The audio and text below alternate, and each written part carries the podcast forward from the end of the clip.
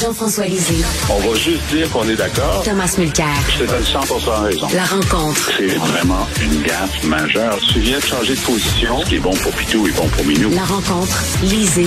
Mulcair.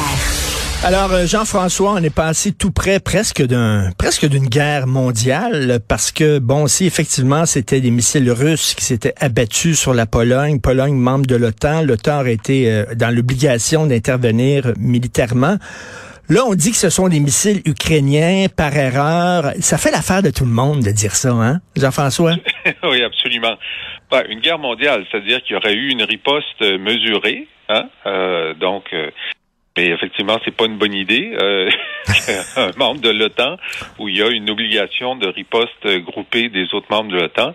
Alors oui, ça fait l'affaire de tout le monde. Est-ce que ça aurait pu être aussi euh, un missile russe qui a mal visé là euh, Ça aussi, ça aurait pu être acceptable. Hier, le département d'État disait, ben vous savez, on sait que les, les Russes sont pas pas très bon dans le visou. Ils n'ont pas utilisé ce mot-là, qui est un mot, très bon mot québécois, mais c'est ça que ça voulait dire. Alors donc, il y aurait pu avoir euh, même euh, une tolérance pour l'incompétence des missiles russes, du tir de missiles.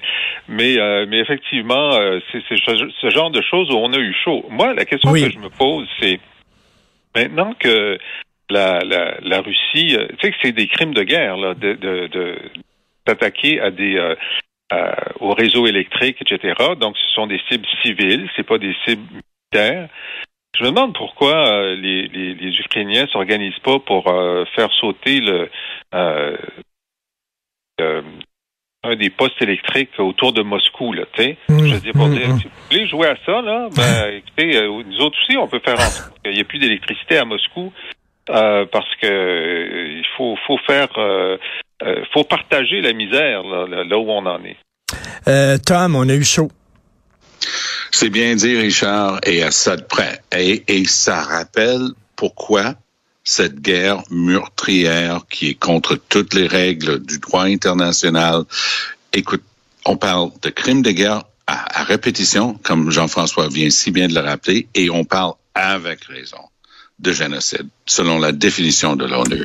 Alors, ça nous rappelle que non seulement c'est de la folie meurtrière par les Russes illégalement contre les Ukrainiens, mais c'est d'une irresponsabilité totale parce que à ça de près, le genre d'erreur qui aurait pu se produire, quelqu'un vise mal du côté russe. Biden était très bon. Hein? Biden, c'était son meilleur depuis les deux ans qu'il est là. Il a dit, d'après ce que l'on a pu déceler des trajectoires, c'est pas les Russes. Alors, lui, il cherchait tout de suite à mettre un couvercle sur la marmite, sachant fort bien ce, que, ce qui ça entamerait, entamerait si ça avait été intentionnel de la part des Russes à l'égard de la Pologne. Ceci étant dit, c'est un rappel qu'il n'y a aucune manière pour l'Ukraine de gagner cette guerre, aucune manière pour la Russie de gagner cette guerre sur les termes qu'ils auraient mmh. souhaité. Une négociation mène inexorablement a dû laisser aller de part et d'autre, et ce serait le temps que les Russes et les Ukrainiens, avec l'aide de pays comme la Turquie et comme d'autres alliés de l'OTAN, parce que la Turquie est dans l'OTAN, commencent à exiger que cette folie prenne fin. Mais, mais, mais il reculera pas, Poutine. Il ne reculera pas. Ça va contre tout son, son ADN.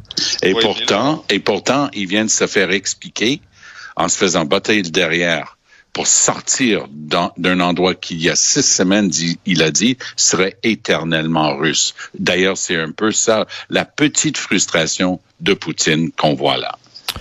Euh... Ah, tu vois, ce que, ce que les, ce que les, euh, que les Ukrainiens sont en train de faire, puis moi je pense que c'est une position de négociation, c'est de mettre la Crimée en jeu.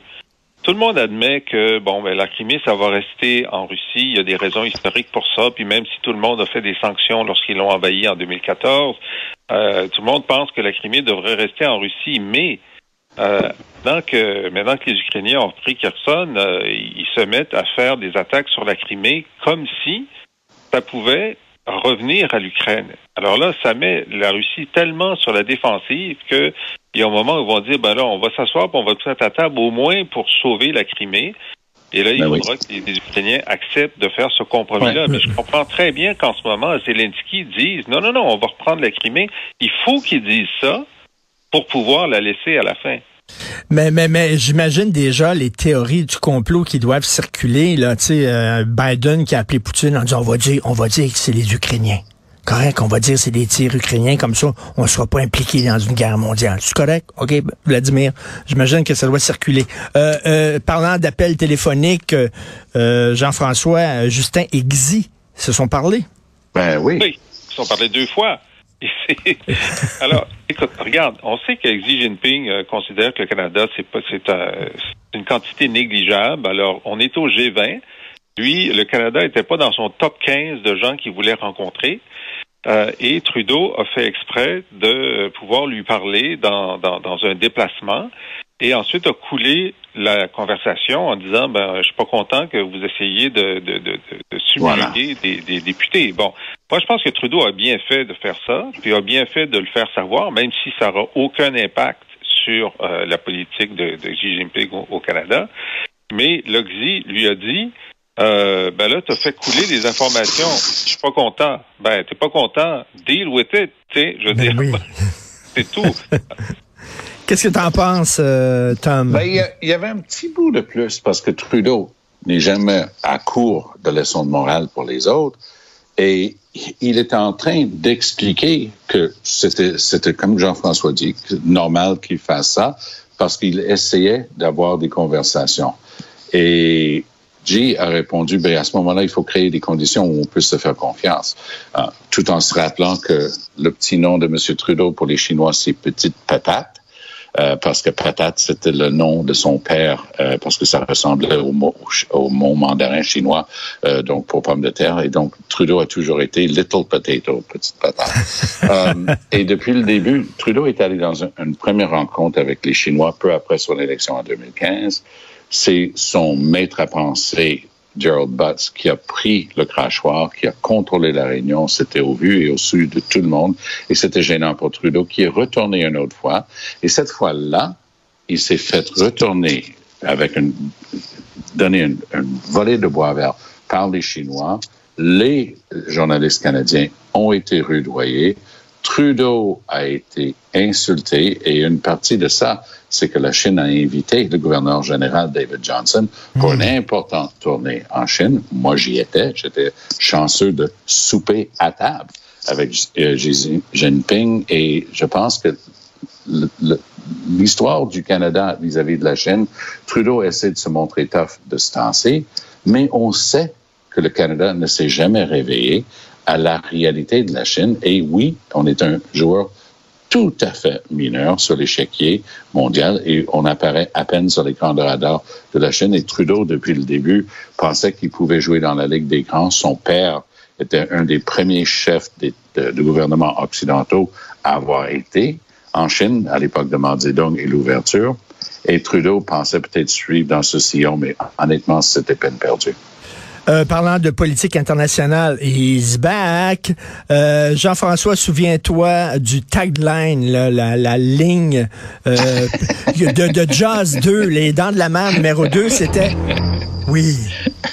Just when you thought it was safe to return to the water. C'était ça.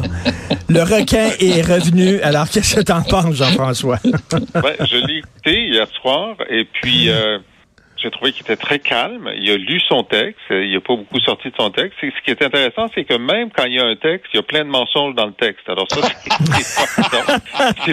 pas, pas, juste de sa faute. par exemple, il a dit que le réchauffement climatique n'arriverait pas avant deux ou trois cents ans. Ça, c'est une maudite bonne nouvelle. sais. Le reste de la planète pense que est, ça a déjà commencé, mais lui, il dit non, non, non c'est dans deux ou trois cents ans. Bon, cela dit, euh, cela dit, euh, écoute, la, réalité politique, c'est que euh, même si, bon, il y a des sondages là qui montrent que parmi les électeurs républicains, euh, Trump est à égalité avec le gouverneur de Floride, Ron DeSantis, mais c'est pas comme ça que ça va se passer dans la, la primaire pour l'investiture. Dans la première pour l'investiture, il va y avoir deux, trois ou quatre candidats. Et à mhm. partir du moment où il y en a plus que trois, il y en a plus que deux, c'est-à-dire trois ou quatre, euh, la dynamique des primaires et la prédominance des électeurs trumpistes au sein de la primaire vont faire en sorte que c'est lui qui va avoir l'investiture. Fait qu'il n'y a pas grande, euh, il y a pas grand suspense qu'il va avoir l'investiture euh, républicaine. Ah oui, tu Ensuite, penses? Est-ce que est-ce- c'est mathématiquement là, à moins d'un désastre, c'est ça qui va se passer. Et ensuite, est-ce que Liz Cheney va se présenter comme conservatrice indépendante? Euh, donc, c'est vraiment pas sûr qu'il va gagner l'élection de 2024. Parce que aussi, ça dépend aussi à qui envoie euh, les démocrates. Est-ce qu'ils vont encore envoyer Joe Biden ou alors ils vont essayer d'avoir quelqu'un d'un petit peu plus vigoureux, mettons? Oh, moi, je pense que c'est fini pour Biden. là. Oui. Il faut se rendre à cette évidence-là. Je pense que lui, il le sait pertinemment bien. Puis je renvoie au terme qu'il utilisait lui-même lorsqu'il cherchait à devenir le candidat démocrate. Les gens disaient, mais tu pourrais jamais faire huit ans. Il dit, ben, tout chose, chaque chose dans son temps. Moi, je me présente comme le président de transition. Donc, vers une autre génération de démocrates. Donc, c'était pas une promesse, mais c'était une manière de dire non, c'est évident que je pourrais pas faire huit ans. Il va avoir du mal à finir ces deux dernières années-là.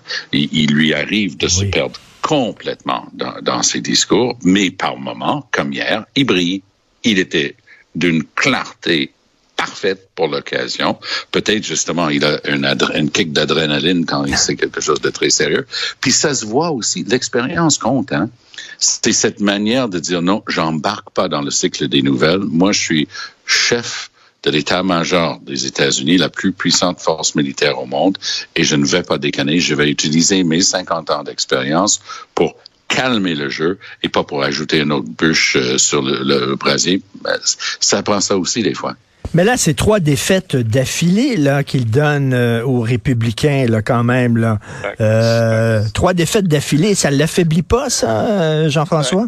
Il est affaibli, mais il n'est pas mort. tu sais. Euh, Il, est quand même pas mort. Puis il, a- Il est pas mort, mais il euh, est pas fort. énorme aura à l'intérieur de, de la base militante des républicains. C'est pour ça que c'est un genre de c'est un genre de de, de vortex euh, parallèle à, à la vie politique. C'est vrai que puis, puis même quand on regarde les républicains qui ont pris de la distance par rapport à lui depuis euh, l'échec euh, de, de la semaine dernière de l'élection, il n'y a pas beaucoup de nouvelles têtes. C'est toutes les anciennes têtes qui déjà étaient sceptiques par rapport à lui qui est sorti. Il n'y a pas des gens qui euh, s'étaient ralliés à lui, qui se sont mis à le critiquer. Alors donc, dans la dynamique de la de, de, de la primaire euh, pour l'investiture républicaine, euh, on va avoir le même le même retour de, de- des gens qui pilent sur leur orgueil en disant ben c'est lui qui va gagner.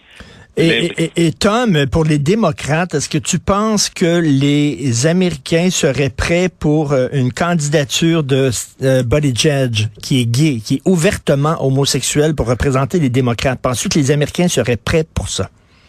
Moi, j'entends les démocrates dire la même chose que j'ai entendu les libéraux ici au Québec me dire, euh, Richard, avant que, avant les élections, en parlant de Dominique Anglade, des bien-pensants libéraux, des libéraux avec un L majuscule et un L minuscule, des gens qui avaient les droits de la personne tatoués sur le cœur.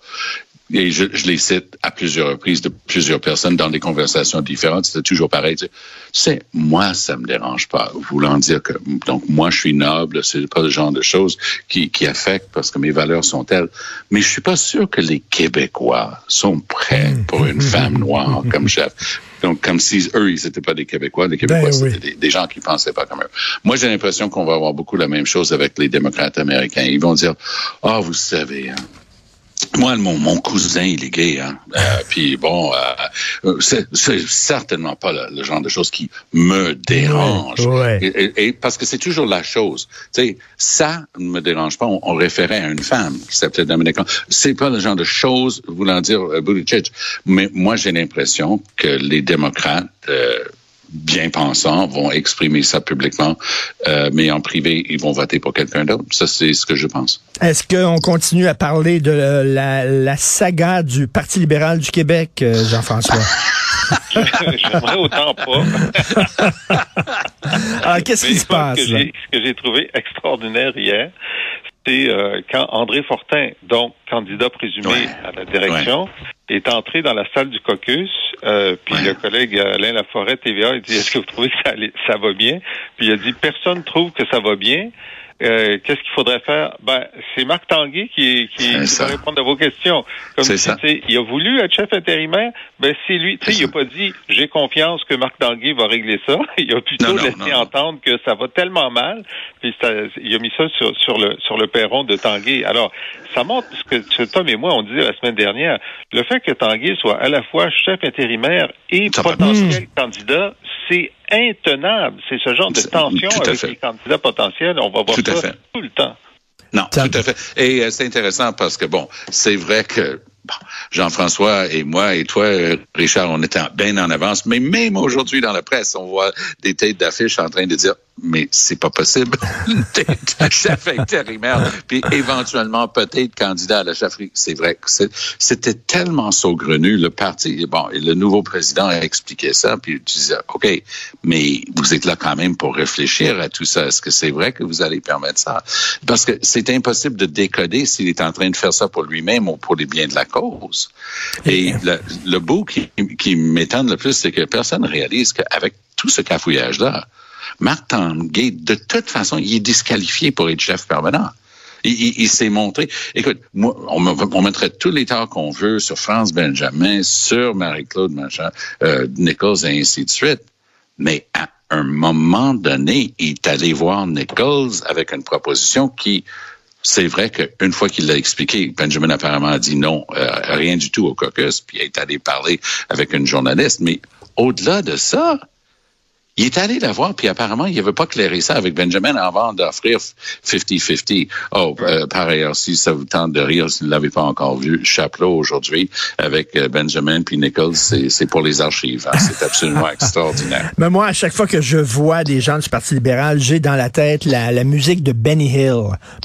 Oui, oui, tout à fait. C'est exactement ça. C'est vraiment du théâtre d'été. Merci beaucoup à vous Salut. deux. Merci. Alors, euh, si vous voulez lire les commentaires de Jean-François Lisée sur l'actualité ou écouter son excellent balado auquel je suis abonné, il commente l'actualité, il revient sur les grandes dates de l'histoire du Québec avec son humour légendaire. Allez sur la boîte